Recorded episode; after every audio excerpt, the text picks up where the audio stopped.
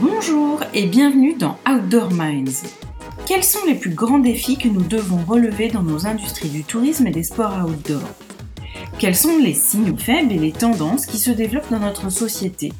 Et surtout, qui sont les leaders qui réfléchissent et développent les meilleures pratiques?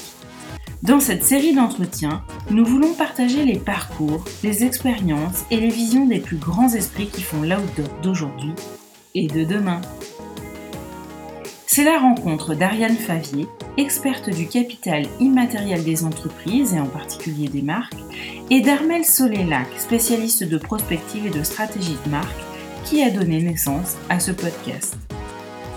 Pour cette troisième saison, avec l'aide de nos invités, nous voulons parler de responsabilité sociétale des entreprises, la fameuse RSE.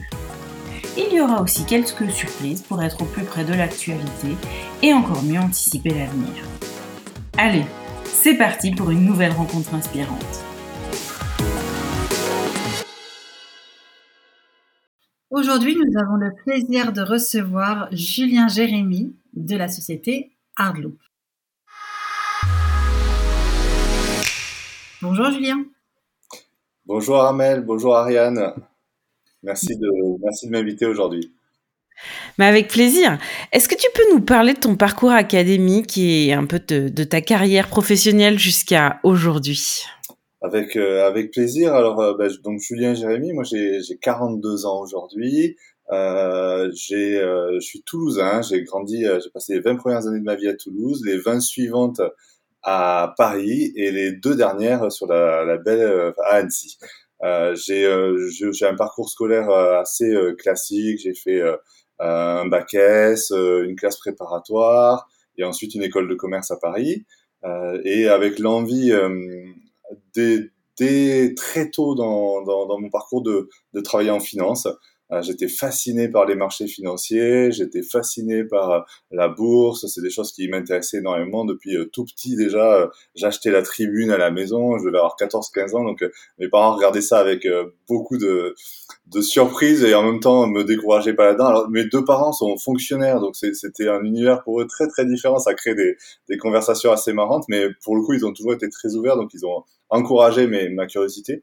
Et, euh, et, donc en arrivant en école de commerce, bah, classiquement euh, spécialisation en finance. Et puis j'ai commencé euh, par par être courtier. Euh, sur les marchés étrangers, donc essentiellement la, la, la, bourse américaine. J'ai commencé en tant que stage au début, après je faisais ça, je faisais ça le, soir puisque la bourse américaine finissait à 22 heures, donc après les cours. et puis j'ai travaillé un peu là-dedans et ensuite j'ai j'ai débuté en audit, pareil cabinet d'audit, audit de fonds d'investissement.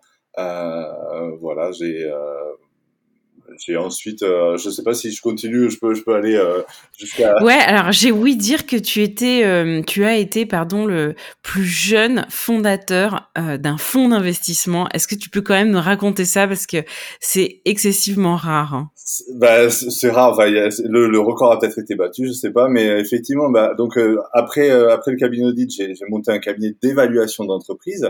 Et donc d'entreprise, de marque. Donc c'est des sujets que je connais que je connais bien. Ce cabinet a été très vite euh, racheté par un cabinet de conseil en stratégie, qui est devenu une petite banque d'affaires qu'on a fait grossir. J'en étais directeur général. On a revendu, euh, revendu ce, cette, cette, petite banque d'affaires et avec euh, le, le, le, petit capital que j'avais accumulé et justement ce, ce, rêve de gosse qui restait de je veux travailler sur les marchés financiers, j'ai envie de faire ça et ça a l'air génial. Euh, je suis allé retrouver une ancienne camarade de promo euh, d'école de commerce qui avait été gérante de fonds et, on et je lui ai dit bah tiens euh, pourquoi on monte pas notre société de gestion? Pourquoi qu'est-ce qui empêche de le faire? Donc on commence il y a beaucoup de réglementaires hein, dans ces métiers-là parce qu'il y a l'autorité des marchés financiers qui qui, qui est vigilante là-dessus et qui doit vous donner un agrément pour le lancer. Et, et on s'est dit bah pourquoi pas? euh, et on a commencé à regarder comment faire, aller euh, interroger des conseils. Et puis on s'est retrouvé un jour devant euh, l'autorité des marchés financiers à expliquer notre projet. on avait moins de, un peu moins de 30 ans tous les deux. Et, et, puis on leur a expliqué qu'on allait bah, gérer les millions d'euros qu'allaient nous confier les institutions financières. Et, et, la première question, et c'est pour ça que ça m'a marqué de l'AMF, c'était mais vous avez dû faire une erreur dans votre dossier sur votre âge. Euh, et, euh, et, donc il nous dit mais vous êtes né quand? Et donc on, était respectivement, bah, on était de 1980 tous les deux. Et puis il nous dit mais d'accord. Et donc il n'y a pas d'erreur. Et puis on, et donc et ils nous disent si vous avez cet agrément, vous serez donc les plus jeunes euh, agréés de agréés de l'histoire de, de l'AMF. Donc ça nous a marqué et effectivement on a eu cet agrément 4 euh, à 6 mois plus tard, j'ai plus en tête exactement, mais on était à ce moment-là les plus jeunes. Donc c'est une anecdote, mais, euh, mais qui nous a marqué parce que effectivement quand on passe l'entretien à l'AMF, on, on, on, fait pas le fier, on est quand même assez stressé. Il y a plusieurs semaines de boulot avant, on a essayé de verrouiller le dossier dans tous les sens. C'est un dossier qui fait une bonne centaine de pages. Euh, il y a des questions techniques, juridiques, financières. Donc euh, voilà, on est dans nos petits souliers. Et c'est vrai qu'ils nous avaient un peu déstabilisés en commençant par euh, mais vous êtes pas un peu jeune Voilà. Alors juste par curiosité et, et après on passera à autre chose, mais quelle était la, la, taille du fonds et quelle était la thèse du fonds surtout? Euh, On a commencé euh, le, le, jour du lancement du fonds, on a commencé avec 15 millions d'euros qu'on avait collectés auprès euh, d'institutions financières, dont la française AM, euh, qui nous avait confié cet argent, et puis quelques particuliers avec euh, qui avaient un peu d'argent, et des anciens clients de ma vie de banquier d'affaires. Euh, qui m'avaient suivi aussi de cette, dans cette aventure-là. Et la thèse du fond, c'était de se dire, euh, aujourd'hui dans les marchés financiers, euh, les financiers parlent aux financiers, c'est-à-dire que globalement, quand vous êtes gérant de fonds, vous recevez des, ce qu'on appelle des notes de broker, donc des analyses de spécialistes qui sont souvent des spécialistes dans les banques, de Goldman Sachs, de la Société Générale, de BNP. Il y a des équipes d'analystes qui font, euh, bah tiens, on va aujourd'hui étudier le secteur de la distribution. Il faut une note sur toutes les boîtes cotées. Ils disent, bah voilà les tendances, et on pense que euh, Fnac Darty euh, va progresser ou je sais pas quoi, euh, et ils expliquent pourquoi. Et ensuite, les gérants font leur propre analyse et se disent, bah on y va, on n'y va pas, on investit, on n'investit pas. Et nous, on se disait, mais c'est très bien, mais la vraie vie, souvent, elle est un peu différente de la théorie, et donc ça serait bien que, avant d'investir dans un secteur, une boîte, on ait des spécialistes qui sont de ce secteur-là et qui mettent les mains dans le cambouis tous les jours. Et on s'est dit, mais en fait, c'est ce qui se passe dans le non-côté. Dans le non-côté, très souvent, vous avez des gérants, mais qui appellent, qui font beaucoup appel à des experts, qui viennent leur dire, bah oui, il faut aller dans le secteur de la santé pour telle raison. Oui, vous pouvez aller dans la distribution pour telle raison et dans la distribu dans le luxe pour telle autre raison. Et on s'est dit, mais pourquoi on n'essaie pas d'appliquer au côté les méthodes du non-côté? Et donc, le, on avait constitué un board de patrons de secteurs très différents. Euh, il y avait l'ancien président d'Intersport, euh, il y avait euh, Xavier Alberti, qui est le président des collectionneurs, une chaîne de, la chaîne d'hôtels de, de, de, Ducasse. Euh, voilà, des, gens de ce type-là, des experts de la biotech. On avait une, une petite dizaine de, de patrons autour de nous sur des secteurs très différents. Donc, un comité d'experts et qui était là pour nous aider à chaque fois qu'on avait envie d'investir dans, dans, un dossier à euh, essayer de comprendre l'envers du décor, au-delà des chiffres, de comprendre l'envers du décor pour se dire c'est plausible, c'est pas plausible, c'est compliqué, c'est pas compliqué. Et, euh, et, cette manière de fonctionner a séduit les, les institutionnels et euh, ça nous a permis de démarrer euh, assez rapidement. Et puis voilà, et puis c'est parti, c'est parti comme ça. Et alors comment t'es arrivé à Hardloop? Je suis arrivé à Hardloop. Alors, ben, en fait, le, le chemin de la société générale, de la société de gestion était, était passionnant. Euh, simplement, l'envers du décor, c'est que globalement, moi, je m'attendais à faire beaucoup de gestion, beaucoup d'investissements, beaucoup de rencontres, et que globalement, on fait beaucoup de réglementaires.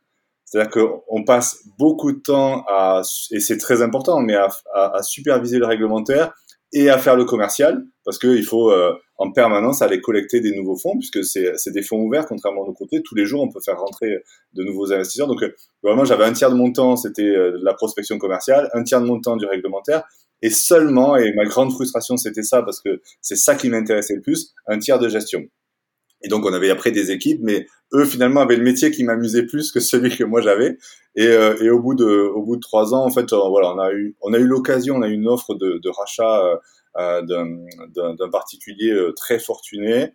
On s'est dit, bah, ouais, finalement, pourquoi pas Il y a des choses qui se refusent pas forcément. Et donc, j'ai cédé, j'ai cédé mes parts et je me suis retrouvé euh, avec plus de bureau, plus plus de collègues, plus rien, et, euh, simplement, et, l'aventure Hardloop a débuté parce que euh, Guillaume Richard, qui est mon associé dans, Hardloop, était lui conseiller en gestion de patrimoine à l'époque. Donc, il distribuait auprès de ses clients, notamment un des fonds que je gérais qui était spécialisé dans la santé. Et, on avait sympathisé, on avait sympathisé, on avait même imaginé racheter sa structure pour avoir une distribution intégrée à, notre société de gestion. Et quand j'ai vendu, il se trouve que lui aussi a vendu son cabinet et on s'est retrouvé un peu dans la même situation par hasard. avec un, un, feeling humain exceptionnel et aussi l'apprentissage faisait qu'on savait l'importance de bien choisir ses associés euh, et d'être bien aligné sur là où on voulait aller parce que c'est une des clés. Euh, euh, S'il y a bien un truc que j'ai appris avec le temps, c'est que c'est la clé, c'est les gens avec qui on le fait et, et pas forcément le projet. Et, et, on avait vraiment envie de bosser ensemble. C'était une, une affinité euh, exceptionnelle. Et on s'est dit, bon, on fait quoi? On s'est retrouvé dans un café, on fait quoi? Et puis on a commencé à brainstormer.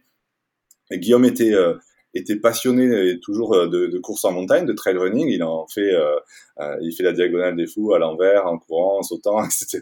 Donc c'est un peu son dada. Et, euh, et moi moi je faisais beaucoup beaucoup de rando aussi. J'en ai toujours fait. Moi je suis plutôt un, un, contemplatif. J'aime me balader, j'aime être dehors, mais j'ai pas la, notion perf qu'il peut avoir dans le sport en tout cas. Et, euh, et on s'est dit, et moi je trouve que historiquement, j'avais été associé avec Guy Leclerc, donc euh, ancien président d'Intersport, que dans ma vie de banquier d'affaires, Intersport et euh, GoSport avaient été des clients, donc je connaissais bien euh, bien cet univers-là, en tout cas de manière macro et et, et, et tout le monde nous disait, on sentait que c'était très lent pour la bascule vers le digital, mais vraiment très lent à l'époque. Euh, on sentait aussi que tout le monde nous parlait un peu euh, du vieux campeur en disant ah il y a ce truc là là il faudra un jour qu'on s'en occupe euh, ça, ça, ça, ça, vieillit et il y a quelque chose à faire. Donc on s'est dit bah, qu'est-ce qui existe à l'étranger qui pourrait nous inspirer? On est tombé sur une boîte qui s'appelle backcountry.com euh, qu'on a trouvé exceptionnellement inspirante parce que très communautaire, euh, un ton extrêmement euh, qui donne envie de partir à l'aventure. On a trouvé ça génial. On s'est dit, bah, tiens, ça n'existe pas en Europe, il y en a pas. Il y a pas. Euh, euh, backcountry, c'est un équivalent de Zalando. Zalando fait de la mode, backcountry fait de l'outdoor. Quoi, si je, c'est un équivalent de Zalando dans l'outdoor. On a trouvé ça vraiment génial. On s'est dit, bah, ok, go. Ça a dû prendre trois quarts d'heure dans un café un matin, un matin, et on est parti comme ça. Et, et puis après, on est, on s'est dit, bon, on avance quoi. On va, on y connaissait vraiment rien. Euh, je pense qu'on a fait toutes les erreurs euh, possibles. Euh, on les a juste pas trop reproduites. Et, et après, il y a deux, trois éléments qui, euh, qui nous ont permis quand même de, de, nous faire une place et de continuer à accélérer aujourd'hui. Et voilà, voilà comment c'est parti. Euh, euh, donc c'est un café et, deux, et deux financiers qui, qui se demandent comment donner du sens, à, un peu plus de sens à ce qu'ils font. Est-ce que tu peux nous préciser un petit peu la, la proposition de valeur de Hardloop? Pour ses clients. Et quelles sont les valeurs de l'entreprise justement euh, puisque euh, il est important de soigner avec qui on s'associe, mais qu'est-ce que l'on met euh, dans l'ADN de cette entreprise? Voilà, c'est quoi ce qui vous a motivé au démarrage? Dans quelle énergie vous aviez envie d'être? Bah, ce qu'on ce qu'on a ce qu'on avait et ce qu'on a toujours comme conviction c'est et c'est aussi de là que vient le nom c'est que l'être humain il est fait pour être en mouvement et au cœur de la nature. On est fabriqué comme ça, euh, on est l'animal le plus endurant de la planète, on chassait en meute avant, donc on est fait pour être en communauté aussi. Et on avait cette conviction que bah, ce qu'on est en train de faire là, de se parler, c'est des outils modernes extrêmement euh, puissants et géniaux pour plein de choses, mais c'est pas une fin en soi. Euh, ce qui est ce qui est passé notre vie derrière Netflix, c'est bien d'avoir Netflix, ça détend de temps en temps, mais ça doit pas être une fin en soi et on avait vraiment envie de remettre les gens au cœur de la nature et en mouvement. Ça, c'est important et c'est à ça, euh, euh, quand on écrit quelque chose, on pense à ça. Notre motivation finale, c'est celle-là. Donc euh, voilà, un peu notre notre raison d'être, c'est un peu ce sujet-là. Euh, sur les sur les valeurs, on les a construites un peu en se disant et donc notre notre vision à terme, c'est de dire comment on devient le point de départ de toutes les aventures en faisant venir euh, en, ah venez euh, venez à nous euh, il y a des choses géniales à faire. Vous avez peut-être pas grandi à la montagne mais l'escalade c'est pas c'est pas fait que pour les, les, les barbus qui ont fait 50 ans à montagne et qui connaissent ça par cœur. Vous pouvez commencer dans une salle à Paris. N'ayez pas peur ouvrez la porte. Le ski de rando bah oui on n'est pas obligé de se faire un sommet qui fait peur. Il y a plein de choses pour débuter. L'alpinisme pareil. On avait envie de mettre les gens le pied à l'étrier euh, dans, dans l'outdoor. Ça, c'est quelque chose qui nous motive vraiment et devenir ce point de départ, c'est extrêmement important pour nous et c'est à ça qu'on travaille en permanence. Après, notre métier, notre, notre mission au quotidien, c'est euh, vraiment de fournir le meilleur matériel pour partir à l'aventure.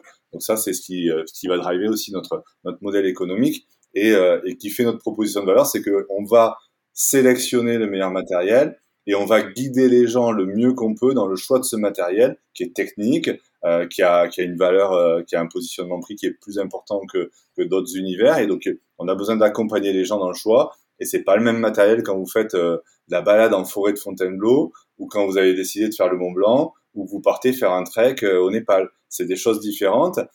Et, et, de bien guider les gens, c'est extrêmement important. Nous, dans les, dans les règles très très fortes qu'on a mis, qu'on a même sur nos murs ici, c'est de dire ne référençons aucun produit qu'on ne, qu'on ne recommanderait pas à un proche. Si vous n'êtes pas prêt à recommander un produit à un proche, après il y a différents niveaux. Vous avez euh, votre oncle Paul qui fait de la marche nordique, vous n'allez pas lui recommander la même chose que, que Jacqueline qui est fanat de cascade de glace. En revanche, euh, il faut que le matériel qu'on propose puisse être recommandé à un proche. À quoi ressemble ton quotidien professionnel du coup?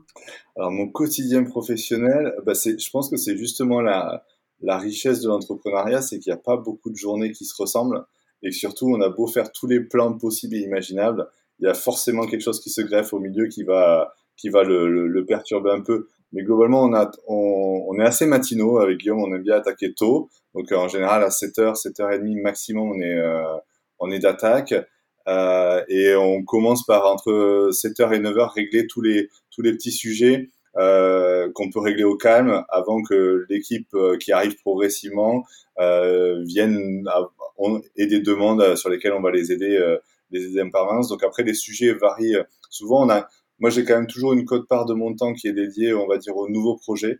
Euh, aux choses qu'on est en train de lancer, de préparer, qui sont nouvelles, pour être sûr de qu'on est bien aligné avec les équipes sur vers où on veut aller, comment on veut le tester, euh, après, il y a des, des, séances de travail euh, régulières. On est assez fanat en interne de la méthode OKR, donc objectif qui résulte. Donc on travaille avec ça, avec chacun des pôles. Donc on a une réunion, il y a sept pôles euh, dans l'entreprise. Et donc, on a déjà une réunion avec chacun de ces pôles chaque semaine sur ces sujets-là. Et après, il va y avoir des sous-sujets où on a des demandes des équipes. Là, on a besoin d'avoir un avis, on a besoin de construire un truc, on a une question, on a voilà. Et, euh, et après, c'est aussi beaucoup euh, beaucoup quand même la, la, préparation de, de, la suite, rencontrer les gens. Euh, là, on a la chance d'être sorti de, de, de, cet épisode Covid, enfin j'espère, euh, définitivement, et de pouvoir revoir aussi un peu de monde. Et ça, c'est important d'expliquer, nous, aux, marques partenaires, ce qu'on fait, comment on le fait, pourquoi, euh, quel est l'intérêt pour elles de, de, travailler avec nous, euh, quelle est notre vision sur la partie environnement qui est, qui est extrêmement, euh, extrêmement importante. Euh, bah ça, c'est voilà, c'est ouais, le quotidien, il est là. Euh, les recrutements, les recrutements, les recrutements. Euh, il y a cinq, euh, enfin vous devez les connaître, mais il y a vraiment cinq missions clés du dirigeant et ces cinq-là, c'est la vision en permanence de se dire où on va, où on essaie d'aller, est-ce qu'on est cohérent avec ce qui se passe sur le marché, est-ce qu'on est cohérent avec nos valeurs. La, la, partie recrutement, évidemment, pour être sûr d'intégrer des gens euh, avec lesquels on a envie de travailler et qui vont partager nos valeurs et notre culture. La partie push management, euh, c'est vraiment de se dire bah, comment ces gens-là euh, on leur explique, on les aide, euh, on leur rappelle que ce qu'ils font est important et pourquoi euh, ça s'intègre parfaitement à la, la stratégie de la boîte et donc quelque part on leur apporte la, la motivation qui fait qu'ils se dépassent. Euh, la communication évidemment, ça c'est le un des rôles des dirigeants, même si on n'est pas et, et, on essaie nous de pas être les seuls à prendre la parole, mais c'est important et c'est dans notre bande passante. Et après le dernier point, c'est la partie financement euh, on doit veiller en permanence à ce qu'il y ait de l'argent dans la boîte, donc euh, l'argent qui rentre du chiffre d'affaires, l'argent qui va financer euh, l'entrepôt, l'argent qui va financer une accélération par des ouvertures de pays. Enfin voilà, et ces cinq choses-là, elles occupent quand même pas mal. et c'est là-dessus. Et quand on sort de ça, c'est qu'on rentre dans du micromanagement ou qu'on sort un peu de notre cadre. Et, et, on essaie nous de se rappeler que attention, euh, on a une super, on a la chance d'avoir une super équipe qu'on a mis un peu de, hein, on a mis du temps à, construire. Hein. C'est long de construire une, une, équipe forte avec des, des gens euh, qui sont meilleurs que nous sur les sujets. On est une petite cinquantaine aujourd'hui et, euh, et, vraiment on est, euh, enfin s'il y a une chose dont on est fier aujourd'hui, c'est l'équipe quoi. On est une équipe, c'est des avions de chasse, tous, c'est des machines de guerre quoi. c'est vraiment des machines de guerre. Moi, ils me, ils, ils m'impressionnent certains par, par leur maîtrise des sujets et on on, on est ravi parce que c'est précieux et c'est ce qui fait qu'on, même dans des contextes comme en ce moment qui sont un petit peu plus compliqués, on continue à croître, euh, ils continuent à amener des idées, ils nous challenge.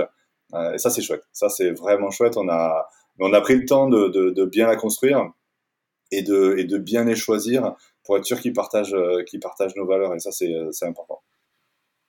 Et justement, dans ces cinq grandes, ces cinq grandes missions euh, du manager, du dirigeant, euh, quelles sont celles ou quelle est celle qui te plaît le plus Dans laquelle celle tu qui me plaît le plus Ouais. bah, je, pense que c'est celle qui se marie le plus avec mes anciens métiers. C'est-à-dire que quand on aime les marchés financiers, on aime essayer de comprendre ce qui va se passer, où ça va aller, et d'anticiper et d'essayer d'avoir raison avec, avant les autres. Euh, c'est ce jeu de...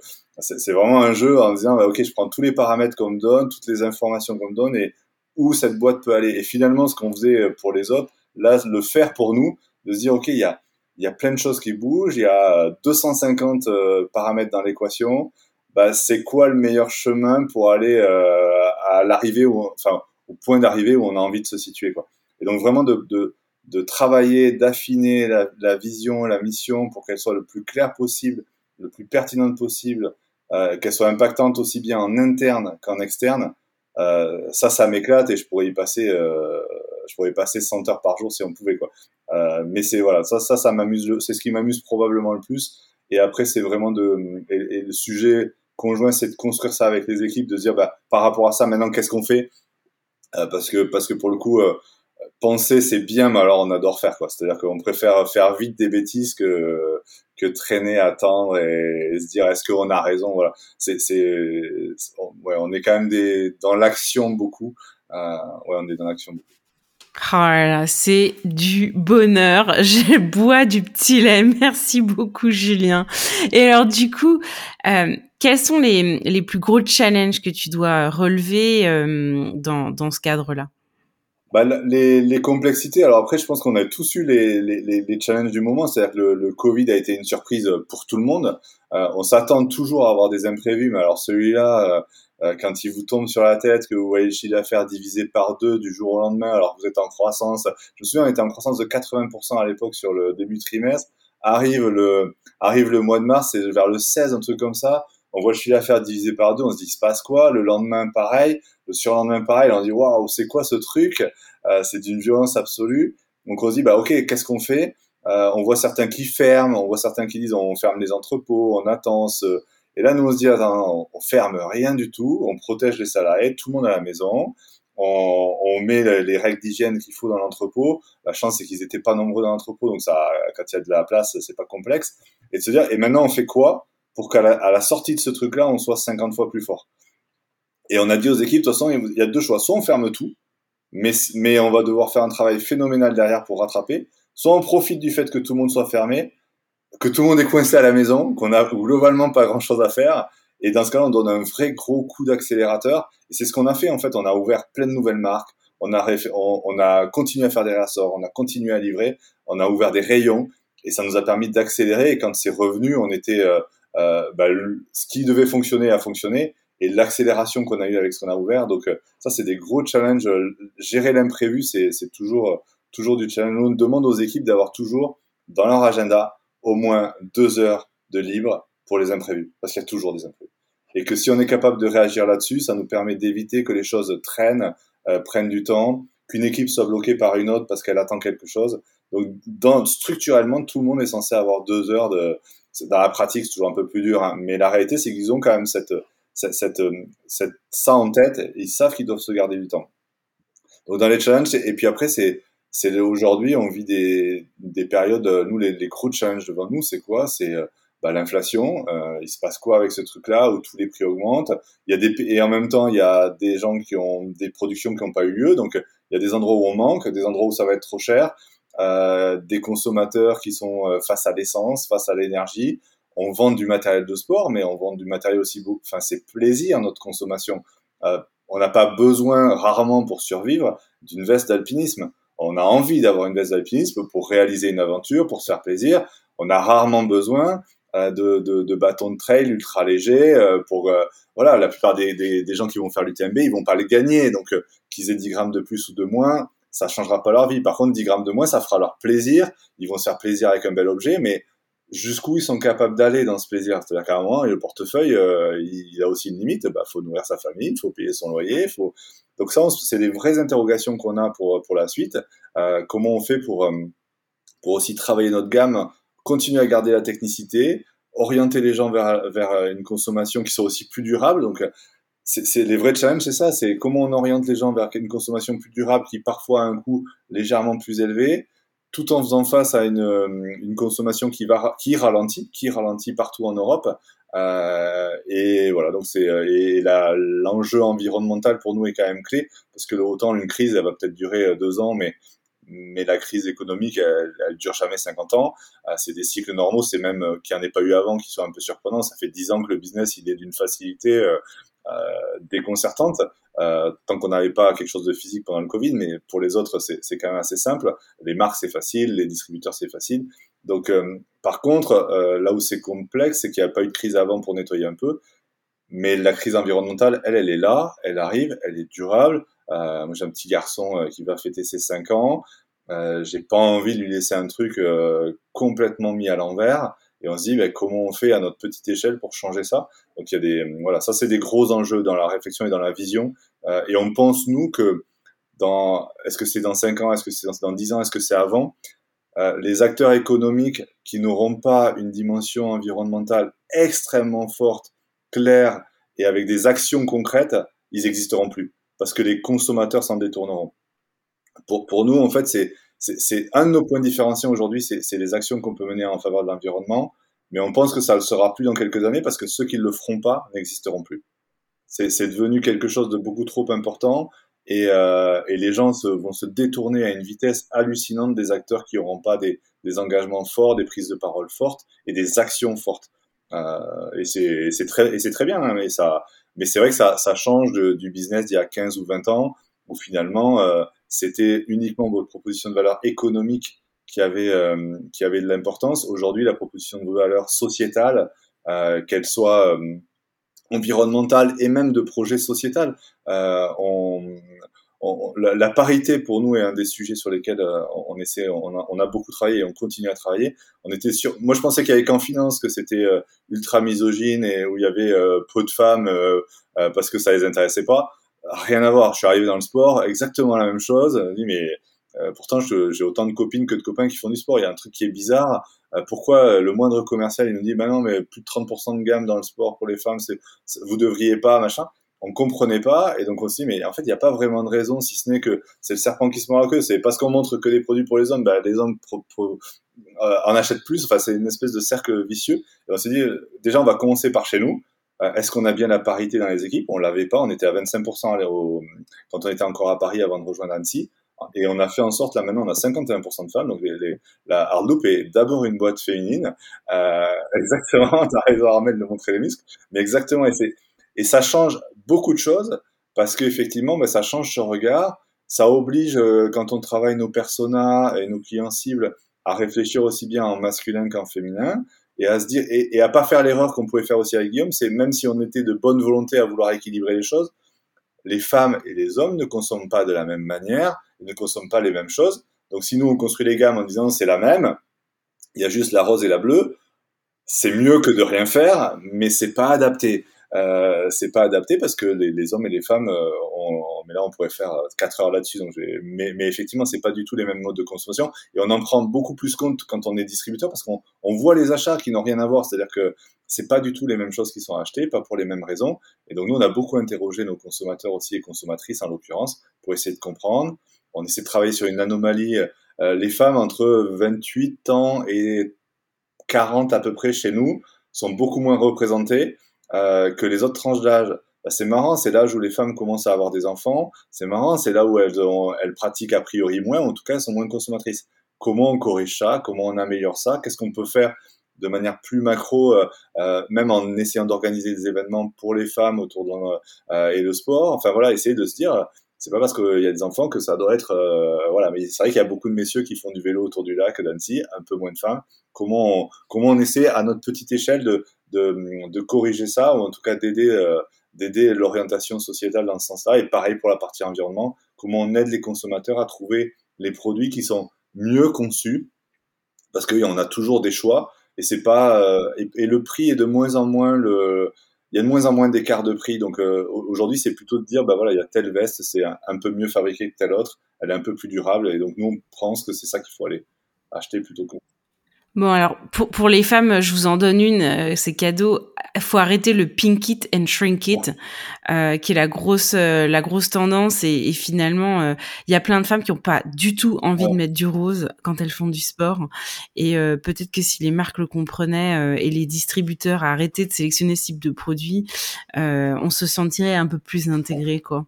Alors, tout à l'heure, tu, tu nous parlais de trucs mal embouchés, c'est comme ça que tu, tu l'as dit. Euh, quelle, quelle grosse erreur, quel massif fail euh, t'as fait euh, dans ta carrière, pas nécessairement chez Airloop, mais si c'est chez Airloop, c'est encore mieux. Euh, qu'est-ce que tu pourrais partager avec nous et, qu'est-ce que tu en retiens Normalement, des erreurs, on doit en faire plusieurs par jour, mais dans... vraiment, je le dis avec avec beaucoup d'importance, notamment pour les, les gens qui, qui, nous parlent d'entrepreneuriat, qui viennent nous voir en disant comment je commence ma carrière. En fait, des erreurs, vous allez en faire tout le temps, et c'est normal faut juste bien comprendre, essayer de comprendre pourquoi et pas les faire trop et pas les refaire trop souvent.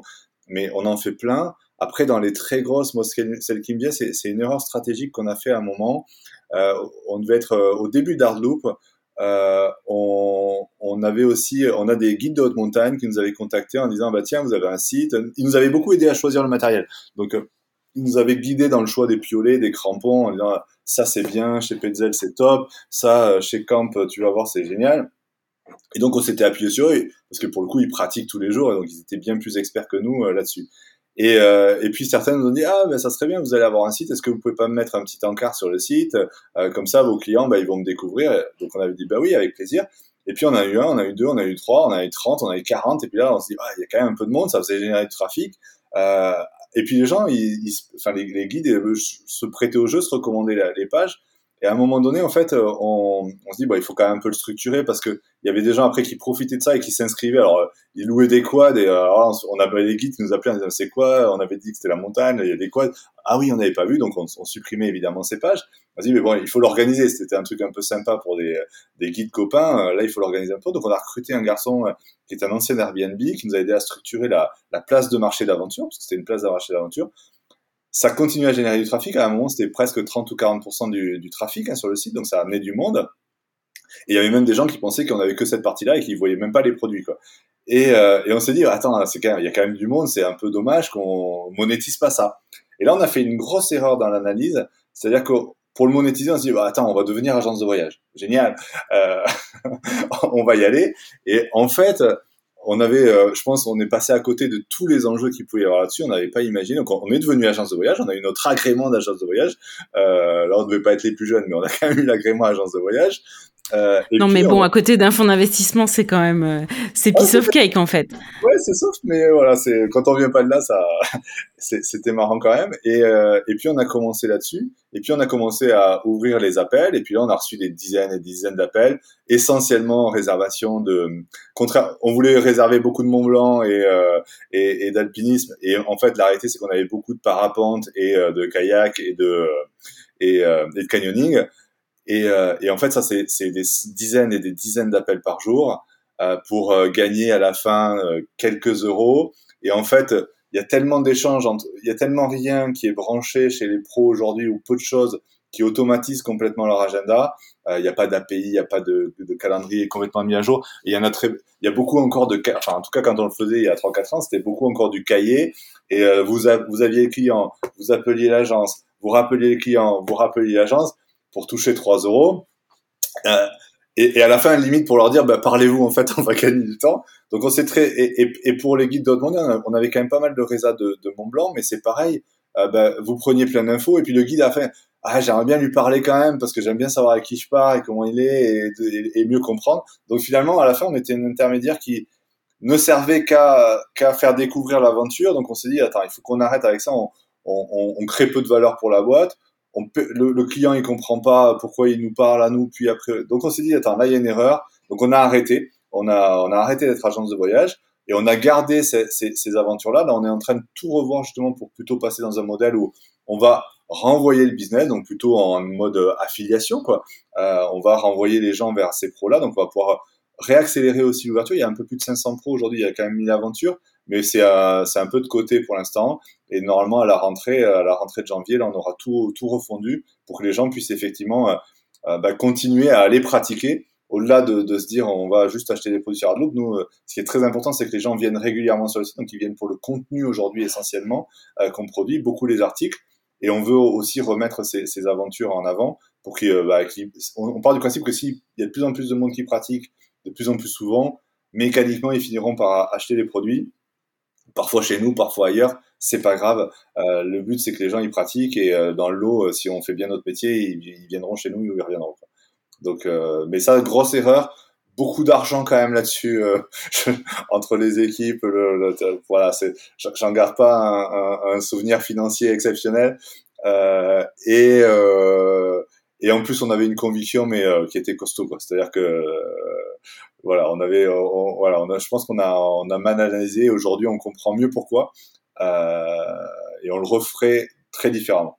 On le referait comme on est en train de le refaire, c'est-à-dire vraiment en disant, il y a une place pour eux sur le site parce que ça intéresse les gens, euh, ça pousse à partir à l'aventure, euh, ça met en avant des gens qui sont exceptionnels. Enfin, si vous avez la chance de, de, de discuter avec des guides de haute montagne, c'est des héros quoi. C'est moi je les regarde, c'est et les guides femmes alors c'est encore euh, là là là avec une humilité on les écoute, je trouve c'est exceptionnel euh, et donc ils méritent d'être mis en avant. C'est quelque part nos meilleurs euh, euh, j'aime pas le terme, mais c'est des influenceurs, c'est nos meilleurs influenceurs, quoi. C'est eux qui relisent, nous on a des guides qui relisent nos livres blancs. Quand on écrit un livre blanc sur l'ascension Mont Blanc ou le, ou débuter l'alpinisme, euh, c'est toujours relu par au moins deux guides et qui sont des conseils précieux en disant mais attends si tu passes par là euh, mon garçon il va il va t'arriver des bricoles quoi.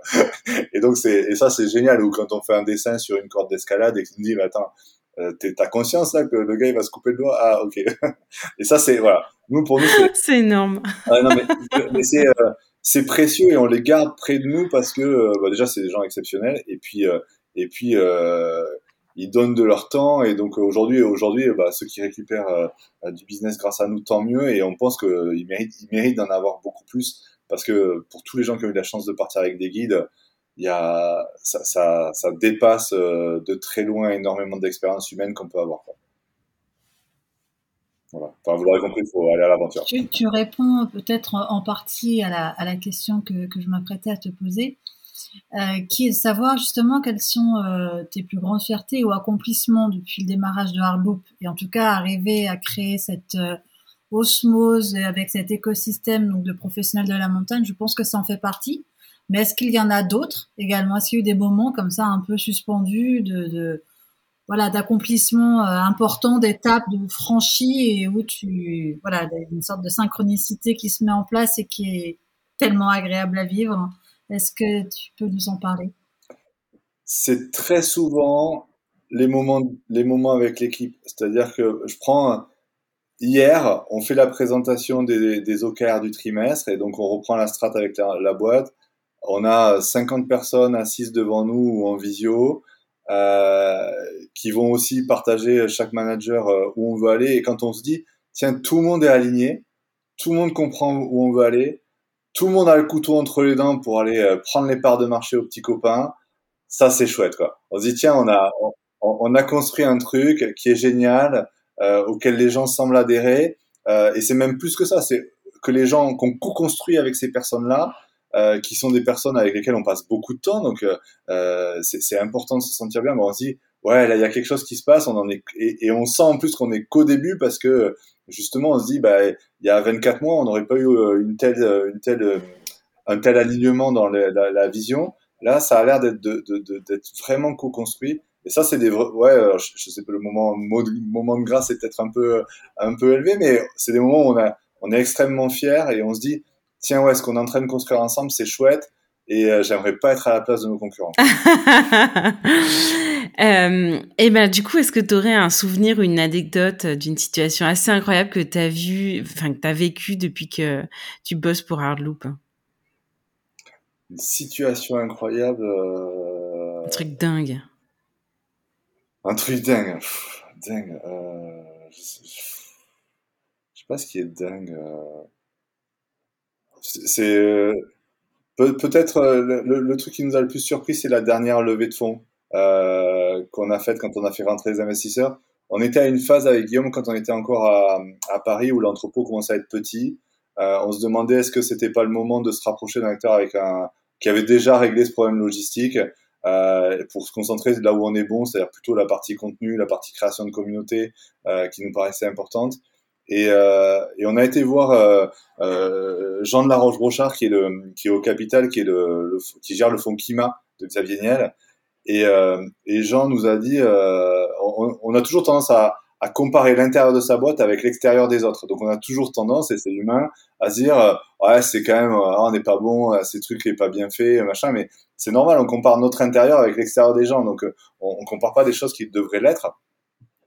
Et Jean nous a dit un truc, euh, donc on était en train de se dire plutôt, est-ce qu'on on fusionne pas avec un acteur On était dans cette démarche-là il y a, il quatre ans, en disant, bah, au moins on fera euh, là où on travaillera là où on est bon. Et euh, parce qu'on pensait qu'on pourrait pas lever d'argent, qu'on pourrait pas, que qu'on était encore petit, que ça plairait pas aux gens, que ça serait pas intéressant. Et Jean nous dit, honnêtement les gars, avec des chiffres comme les, il y a des gens avec des chiffres moins beaux qui vont lever beaucoup plus que ce dont vous me parlez. Là on est sorti un peu piqué au vif en disant, hein, et, et ce, ce, cette espèce de piqûre a fait que moins de trois mois après, et je dis bien moins de trois mois après, on avait finalisé notre tour de table. Ce qui est juste euh, hallucinant quand on, pour les gens qui ont fait des levées de fonds, euh, trois mois euh, closing, hein, je dis bien closing. C'est hyper short. Vous avez levé combien On avait levé 1,4 million en equity et à peu près pareil en dette. en trois mois, vous avez levé 3 millions En trois mois. Oh, fou. On est parti.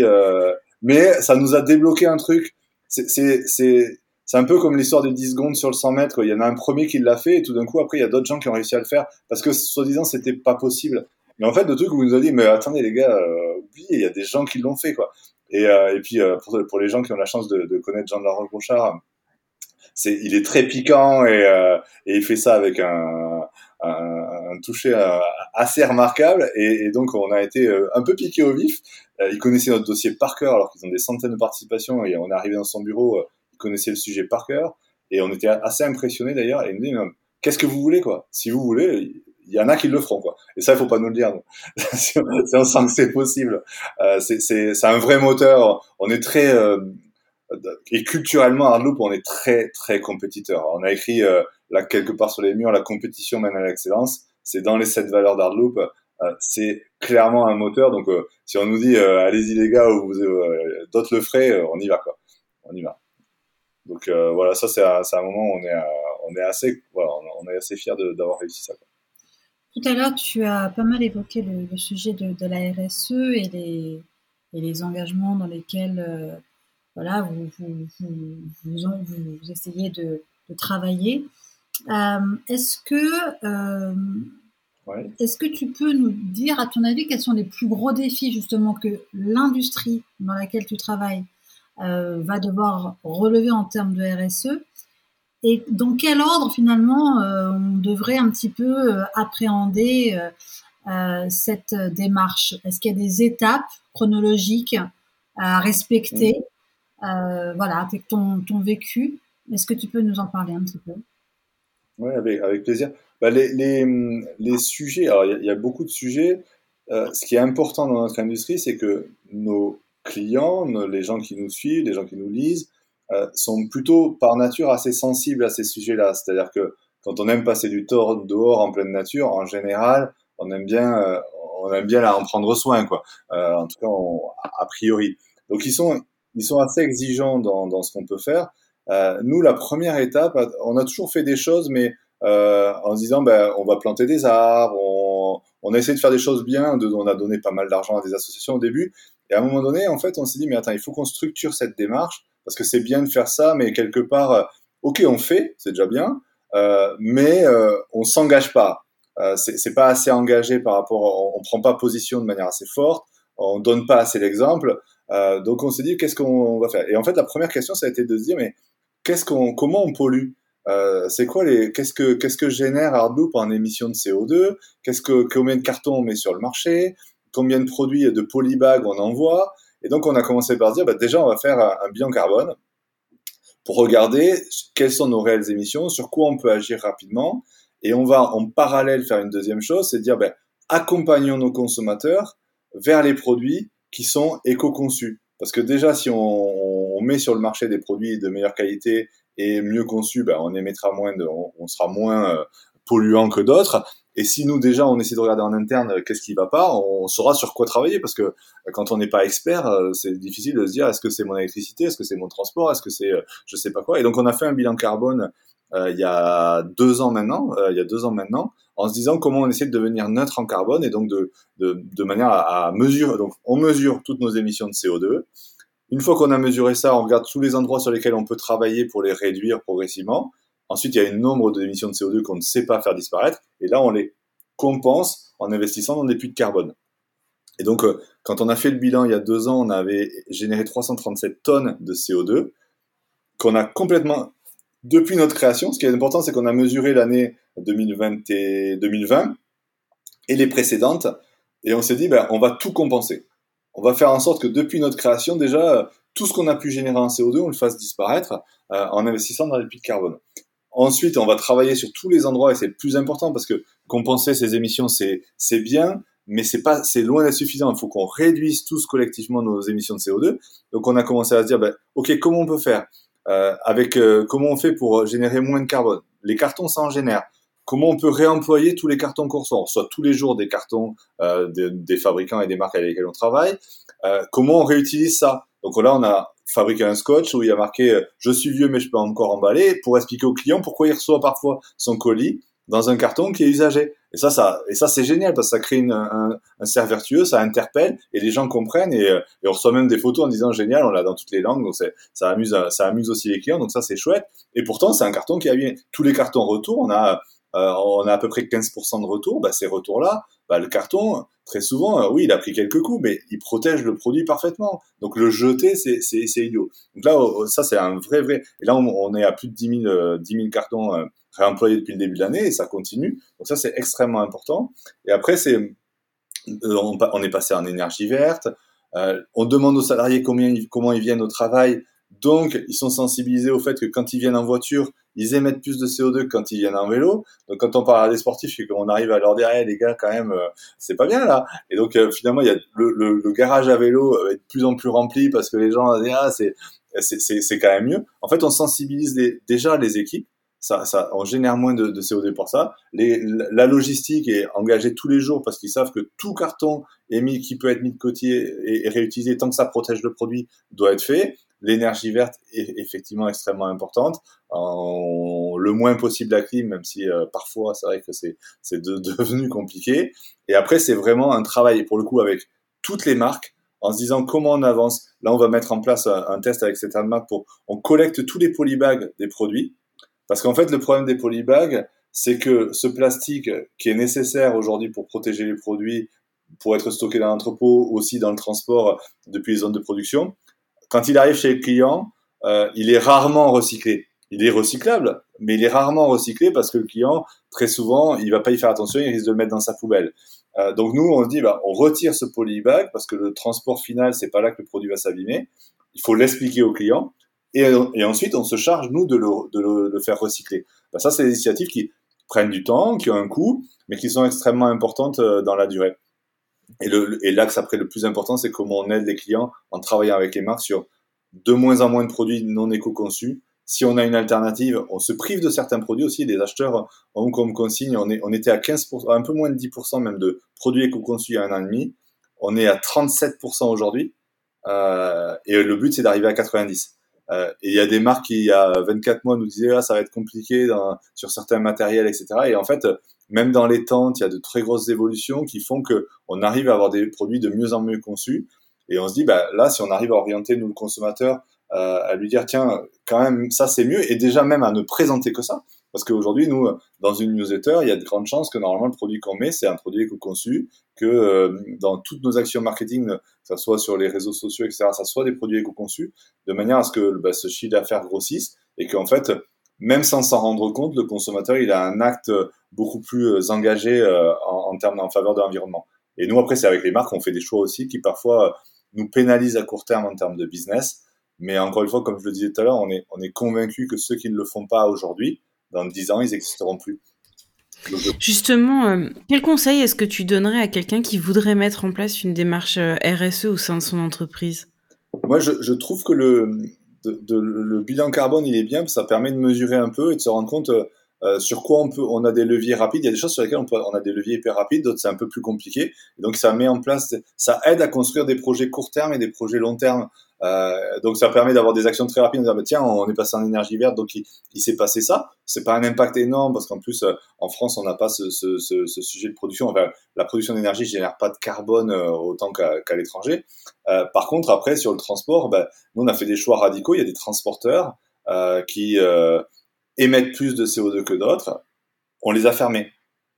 Donc c'est, ça, ça a un coût aussi, hein. euh, mais on prend ce, on prend ce parti-là euh, de se dire, ben, construisons là-dessus. Donc moi, c'est vraiment de se dire mesurer, parce que si on on mesure pas, on sait pas suivre les évolutions, et donc il y a rien de pire que de se dire a priori c'est bien, mais on n'en sait rien. Donc c'est mesurer euh, vos, endroits de, pollution et ou d'impact carbone, et ensuite, ensuite de les suivre, et puis de se mettre des plans d'action qui même s'ils paraissent pas, on va pas euh, individuellement changer le monde. Par contre, la somme du collectif, elle, change beaucoup, beaucoup de choses, quoi. Euh, quand on, on échangeait avec, on a un organisme qui s'est accompagné pour le, les émissions de, de, de, CO2. Il y a des milliers de distributeurs en Allemagne qui euh, le font. Euh, on était les premiers en France à compenser nos émissions carbone en distributeur, ce qui, ce qui me paraît hallucinant. Et oui, c'est pas parfait. Bien sûr qu'il y a des choses qu'on peut faire mieux, plus. Mais si, si personne, si tout le monde attend de faire un truc parfait, on, risque de pas attendre grand chose dans quelques années. Merci beaucoup Julien Jérémy d'avoir été notre invité. Voici les trois points clés et le bon plan à retenir de cet épisode. Alors le premier c'est que le talent n'attend pas les années et si vous voulez vous lancer dans un projet un peu fou, aujourd'hui est le bon moment pour y aller, y compris si ça implique de créer un fonds d'investissement de 15 millions. Le deuxième point clé, c'est qu'il y a cinq tâches à réaliser quand on est chef d'entreprise et seulement cinq. Euh, la première, eh bien, c'est déterminer où on va, c'est toujours garder en ligne de mire ce cap, cette vision. La seconde, c'est le recrutement pour toujours intégrer de nouveaux talents et les attirer la troisième, c'est le push management pour motiver toujours plus vos équipes. La quatrième, c'est la communication pour faire connaître ce qui se passe dans l'entreprise. Et la petite dernière et non des moindres, c'est le financement pour veiller à ce qu'il y ait toujours de l'argent dans les caisses de la boîte. Et enfin, le troisième point clé de cet épisode, c'est que être visionnaire, c'est essayer d'avoir raison avant les autres. Et ainsi, pour Julien Jérémy, les acteurs économiques qui n'intégreront pas la dimension environnementale fortement dans leur business, eh bien, tout simplement, ils n'existeront plus dans quelques années parce que les consommateurs vont s'en détourner. Et enfin, le bon plan, c'est qu'il faut toujours garder deux heures de libre dans son agenda pour gérer les urgences. Merci à tous d'avoir écouté cet épisode d'Outdoor Minds. Si vous êtes arrivé au bout de cet épisode, c'est sûrement qu'il vous a intéressé. Nous vous invitons à le partager autour de vous et à nous soutenir en mettant une note de 5 étoiles avec un commentaire sympa. Cela nous aidera beaucoup pour nous faire connaître et mettre en lumière tous ces leaders qui le méritent. Vous voulez en découvrir de nouveau dans le tourisme et les sports outdoor? Alors nous vous invitons à nous retrouver dimanche prochain avec un nouvel invité prestigieux. A très vite pour un nouvel épisode d'Outdoor Minds.